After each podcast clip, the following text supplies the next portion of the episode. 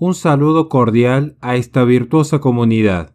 Atento a lo que es un capítulo específico de mi libro, el cual se llama El libro negro del ecologismo, es que hoy quiero compartir el presente extracto de un diálogo que he mantenido junto al padre Olivera Rabasi.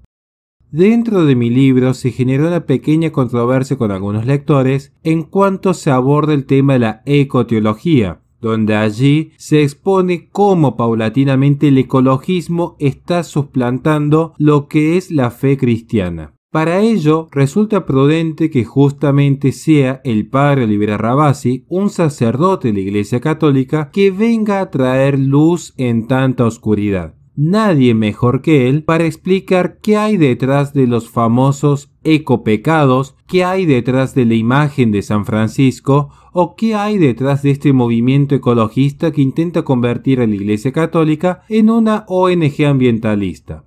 Por eso, y sin más dilaciones, espero que este video resulte para la claridad entendiendo que uno aquí sabe discernir lo que es un mal específico en el maltrato innecesario o la contaminación a lo que es considerar la madre naturaleza, la Pachamama o la Gaya como deidades a adorar. También pido que estén atentos a lo que son las preguntas que figuran debajo de la ponencia del padre Rabasi que exponen cuál es el tópico a abordar, siendo que los tres puntos que se afrontan están vinculados íntimamente para dar respuesta a tantas inquietudes de todo católico de buena fe. Muchísimas gracias por su tiempo. Bueno, muchas gracias Horacio por la, por la invitación, también por la, por la introducción. Dios te perdone las exageraciones, ¿no? la verdad. Eh, y en cuanto a lo que, a lo que decías, ¿no? A ver, la, Iglesia siempre ha em, planteado que hay una moral individual, o sea, una moral respecto de la propia, la propia vida y también una moral llamado social, llamada social, una moral social, ¿no? Es decir, desde que el hombre es, como decía Aristóteles, animal político, que no significa que siempre hay que, hay que aclararlo, no significa que uno tenga que estar en el comité y haciendo mm, este, política partidaria todo el tiempo, sino que en cuanto que es un animal político significa que se realiza en la polis, ¿no? El, famoso son politikon de Aristóteles es, el hombre es un animal social, o sea, no, nos manejamos en sociedad. Y por lo tanto, si alguna actitud mía personal puede perjudicar a la sociedad en la que vivo y por, pues, por lo tanto entonces deberé modificarla. Eh, claramente porque va contra la virtud, va contra el bien, contra la verdad, la belleza. Eh, este tipo de cosas, que es ni más ni menos que la llamada moral social, es bastante antigua en la iglesia. La, famosa solicitudo rei socialis o la centesimus annus, ya nos hablaban del tema este famoso de, cuidar, digamos, la, vida social, cuidar el medio ambiente. Lo que pasa es que últimamente esto se ha vuelto una especie de nueva, de nueva religión. Em, eh, por las dudas, para los que preguntan por qué estudio blanco, es por el calor tremendo que, que, hace, no es que estoy estudiando para papa, así que aviso por las dudas. digo, por, es una buena aclaración. En cuanto a la, entonces, al tema este de la, de la mm, ideología moderna respecto del medio ambiente o del ecologismo, em, bueno, le estamos viendo que en mucho se ha metido y que si uno quiere ir puntualmente. Por acá se puede hablar de dos modos distintos. La ecología como una especie de nueva religión universal, o bien aquellos que se encuentran dentro de la iglesia que están planteando una especie de eh, mandamiento o de mandamientos ecológicos. ¿no? o sea, son dos, modos distintos de analizar esta, esta, postura. Em, que, el, medio ambiente en general deba ser cuidado, como decía antes, es parte de la moral social, que deba ser cuidado como un medio, no como un fin en sí mismo, ¿no? Porque resulta que hoy por hoy se, se quieren salvar ballenas, pero se matan bebés. Eh, se quieren preservar algunas aves exóticas del Amazonas, pero por otro lado se promueven ideologías nefastas, eh, contrarias a la propia naturaleza del hombre, digamos. Se intenta preservar la naturaleza y esos mismos que intentan preservar la naturaleza eh, en, cuanto tal, pura, después quieren pervertir la otra naturaleza, por ejemplo la humana, ¿no? Eh, con la famosa y nefasta ideología de género, que es, una de las corrientes de moda hoy, los caballitos de batalla de la progresía mundial. pero bueno, creo que es eso un poco. Y aparte, yendo al título que le pusiste a esta conversación, eh, como una especie de fe ¿no? en, esta nueva religión que es la ecología, eh, concretamente el hombre es, ya lo decían los, romanos, ¿no? que el hombre es un animal naturalmente religioso. Entonces no existen estrictamente hablando los ateos. O tu Dios es eh, el Dios verdadero, o tu Dios es un Dios falso, o tu Dios, como decía Jesús, es mamón, mamona iniquitatis, el dinero, ¿no? Pero en algo uno pone siempre su esperanza, pone siempre su, su menos su, su, atención, ¿no? O puede ser en, en, la energía o en lo que sea, pero estrictamente hablando no se puede hablar ni siquiera, decía el gran Cicerón, de gente atea, porque el hombre naturalmente es de algún modo religioso, en algo cree, en la humanidad, en el amor, en, en la Pachamama o en lo que sea. ¿Y qué sucede cuando se deja de predicar al Dios verdadero y se buscan dioses falsos? Y cuando se dejan de cumplir los mandamientos verdaderos, se colocan nuevos mandamientos. Así que bueno, eso más o menos podría comenzar como una, una, buena introducción. Bueno, esa, esa idea de, San Francisco como santo ecológico em, más bien proviene más de la de las películas y quizás de las películas tontas como Hermano Solo, Hermana Luna, que no solamente plantean a San Francisco como un santo, entre comillas, ecológico, hipoide, este, más bien cercano a la New Age que al catolicismo, e incluso también, esto lo digo siempre que cada vez que puedo, con una especie de amor con Santa Clara de Asís. Amor, que lo repito, yo hace algunos meses publiqué un video sobre este tema de los, de los mitos de San Francisco de Asís, amor que si hubiese sido así históricamente hubiese sido un amor tremendamente incestuoso, una cosa espantosa, porque San Francisco tenía como 12 o 13 años más que Santa Clara, es decir, era una, era una nena Santa Clara cuando San Francisco ya era un hombre adulto, ¿no? Pero bueno, como la gente habitualmente no lee las biografías de los santos, no lee, digamos, las fuentes, y nos basamos en las películas, digo, en general, eh, bueno, se, plantean estas cosas. San Francisco tuvo estaba enamorado de Santa Clara y a su vez San Francisco, entre otras cosas, era ecológico biodegradable, hasta podríamos decir. ¿Y por qué? Porque hay un famoso episodio de la vida de San Francisco de Asís donde él va a una de las tantas ciudades a predicar el Evangelio, porque San Francisco se dedicaba a eso, ¿no? A predicar el Evangelio.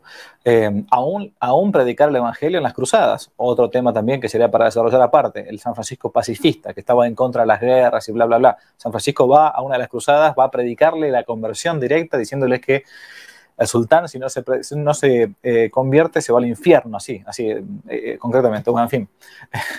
la cuestión es que el famoso ecologismo de San Francisco proviene porque él va a predicar a una ciudad y en una ciudad, como a veces pasa a, los predicadores, no lo escucha la gente de la ciudad, de ese pueblo. Entonces, ¿qué hace San Francisco de Asís? Para mostrar que su doctrina, su predicación venía de parte del cielo, venía de parte de Dios, comienza a predicarle a los pájaros. Y los pájaros se posan en una, en unas ramas y comienzan a escucharlo. Bueno, el famoso milagro, cualquier que quiera chequear todo esto, se encuentra en eh, una fuente excelente, son las mismas pinturas, aparte de las florecillas de San Francisco, son las pinturas del Giotto que se encuentran en la Basílica de San Francisco en ni más ni menos que la ciudad de Asís. Los frescos de Asís, en la Basílica Superior, se encuentran pintadas por el son, es la vida de San Francisco, hermosísima. Bueno, uno de estos, el famoso milagro de San Francisco predicándole a los pájaros.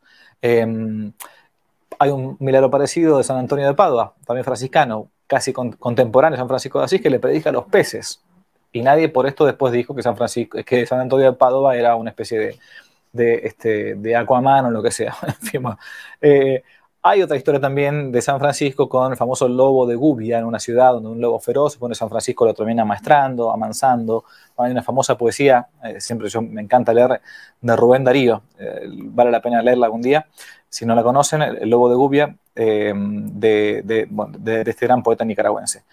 Entonces, San Francisco no es que no fue, que fuese vegano o vegetariano o no comiera carne, en absoluto, en absoluto. Si hacía él tres cuaresmas por año, lo hacía por penitencia. Y si a veces no comía carne, como algunos, eh, algunas órdenes religiosas no comen carne, los cartujos, por ejemplo, eh, los que no hablan, em, es por penitencia, por privarse de algo bueno, no por pensar que es algo malo. Pero bueno, se ha metido tanto, tanto este tema, que el pobre San Francisco lo han utilizado como, la verdad que como una especie de, de marioneta para hacerle decir lo que, lo que ni siquiera dijo. Sí, yo claramente creo que sí, honestamente. porque reitero, a ver, así como para mí no hay un feminismo bueno y un feminismo malo, em, eh, para mí feminismo como el machismo, no hay un machismo bueno y un machismo malo, digamos, no, para mí es, es, malo. Esto coincido con Mamela Fialo, ¿no? Digamos, no, no, no, no creo que exista una cosa, no hay un cáncer bueno y un cáncer malo. Em, algo análogo puede pasar con el tema del, del ecologismo, porque el ecologismo, al final de cuentas, es una ideología. Y como toda ideología, no, eh, no, no se condice necesariamente con la realidad. La ideología es ese sistema cerrado de pensamiento que hace que yo diga que la realidad es como yo tengo que verla, ¿no? Y no como la realidad es. O sea, es el no querer ver la realidad como tal cual es. Y por lo tanto se ha metido también y se puede meter dentro del pensamiento de la iglesia. Cuando yo digo dentro del pensamiento de la iglesia, porque esto hay que hacer siempre la salvedad y la aclaración, porque la gente cree que la iglesia son los curas, el papa o, los cardenales o los obispos, digo de todos, de todos, ¿no? Em, que se puede meter dentro y claro, porque cuando uno no va predicando la verdadera doctrina, va buscando otra doctrina. Vuelvo a lo que dije al principio. Se puede mezclando por este, como, como el progresismo o el modernismo, si queremos llamarlo. Es este, esta ideología, valga de vuelta la, repetición, que plantea que todo lo que viene después es mejor de lo que, que lo que estaba antes. Bueno, si lo que viene después es que yo ahora hay 35, 36 grados de calor en Buenos Aires, y necesariamente si yo tengo luces y tengo, eh, necesito aire acondicionado, me pongo una sotana blanca porque me estoy muriendo de calor, si no, no me aguantaría el color negro que te, absorbe el, calor, alguien podría decir, no, que esto va contra la destrucción de la capa de ozono o, lo que fuera. Yo cuando era chico, me acuerdo, eh, estaba el tema de los aerosoles. Bueno, no se podía usar eh, desodorante en aerosol porque estabas destruyendo la capa de ozono. Para algunos era una especie de pecado mortal, ¿no? Bueno, pero no se metió tanto en el ámbito, digamos, del pensamiento católico. Mm, ahora yo sí estoy viendo que en algunos ambientes, casualmente más ligados al progresismo, plantean todo esto. Alguno me va a salir del cruz y me va a decir, padre, pero escúchame, ¿usted no leyó la Laudato Si? Sí, leí la Laudato Si. Ahí está otro, otro problema, es que la gente tampoco sabe distinguir demasiado los niveles de comprensión de los textos, ¿no? O, los niveles de comprensión incluso de los textos em, magisteriales, si es que son magisteriales. Voy a ir concretamente al grano. La Laudato Si está planteada, en su número por allá 130, como una visión filosófica y teológica de la creación que yo he tratado de proponer. Una propuesta. Es una propuesta, simplemente no, no se trata del magisterio de la iglesia. Es decir, y esto es súper importante para este tema como para cualquier otro. Eh, uno puede rescatar frases muy buenas de ahí y otras frases totalmente dudosas y otras que son opiniones privadas simplemente del Papa. La verdad no tiene por qué estar acatando cualquier cosa que, diga X pontífice. Pero es un gran drama que tenemos, y yo siempre lo digo cada vez que puedo, nuestros países hispanoamericanos, que creemos que la palabra de un papa puede sustituir la palabra del anterior papa o la palabra del papa es palabra santa. Eso no, no, no, no está ni siquiera en la doctrina católica. Pero bueno, no quiero entrar en concreto con esto. A tu pregunta, creo que en varios ambientes de bautizados, es decir, laicos, sacerdotes, etcétera, y compañero que venga para arriba, se ha metido bastante esta, esta ideología del ecologismo que intenta suplantar la verdadera doctrina. Yo cuando hoy a la mañana pensaba, digo, bueno, esta tarde voy a hablar con Horacio, este, ¿cómo, ¿cómo, se puede explicar así muy fácilmente? Eh, nosotros acá, en, quizás en Hispanoamérica no lo tenemos a esto, pero en Europa existe mucho lo que se llama el voluntariado la gente cuando termina la facultad, en Estados Unidos también, eh, termina la, universidad em, o, entre la escuela y la universidad, sobre todo cuando hay gente que tiene buena, a ver, no digo que sean ricos, pero un, pasar económico aceptable, eh, es muy común en Europa, sobre todo en los países más pudientes, que los jóvenes vayan a hacer un voluntariado. Necesitan hacer un voluntariado, necesitan hacer, hacer algo de salir de sí mismos y ir a, qué sé yo, no sé, a, construir una, una casa en, o a, colocar un pozo de agua en el país de, no sé, Zimbabue, o en, a la casa, o a Calcuta, o a, lo de la Madre Teresa. Pero no lo hace estrictamente por una cuestión de amor a Dios y amor al prójimo por amor a Dios, ¿no? Sino porque necesita eh, hacer algo que lo haga salir de sí mismo y brindarse a al exterior, porque hay una especie de, peso en la propia conciencia de que yo estoy bien y el otro está mal, o yo estoy bien y la sociedad está mal y algo tengo que hacer. Y algo de esto me parece que en algunos, sobre todo jóvenes, entró, como la chica esta Greta que decías al principio, en la gente más joven, ¿no? que hay que hacer algo hacia afuera. Y bueno, como no encuentran un ámbito donde hacer caridad cristiana, y bueno, entonces buscan hacer esta especie de solidaridad laical que se da por medio de este tipo de, de ONGismo, eh, de solidaridad este, ecologista, y buscando ese tipo de, bienes. Pero, pero mm, me parece que, en algunos ámbitos de gente católica, y reitero, por eso decimos de iglesia en general, se metió este ecologismo como si fuera una especie de pata más mm, del modernismo o del progresismo, entendido no solamente en clave teológica, como lo podría plantear un hereje, como que es Leonardo Boff, ¿no? famoso hereje ecologista este, brasilero, o, eh, ya ex sacerdote, digamos, o sacerdote ya fuera del ministerio, obviamente, hace tiempo, em, o otros teólogos de la, liberación que ahora de la teología de la liberación, incluso en su rama armada, guerrillera, comunista, marxista, han pasado, han trocado a, a la a la teología ecológica. Muchos de estos tipos están metidos en lo que es la Carta de la Tierra y compañía. Es más, propugnando nuevos mandamientos. En vez de los diez mandamientos hay que cambiarlos por los mandamientos de la ley de la Pachamama o, de que, o lo que fuera.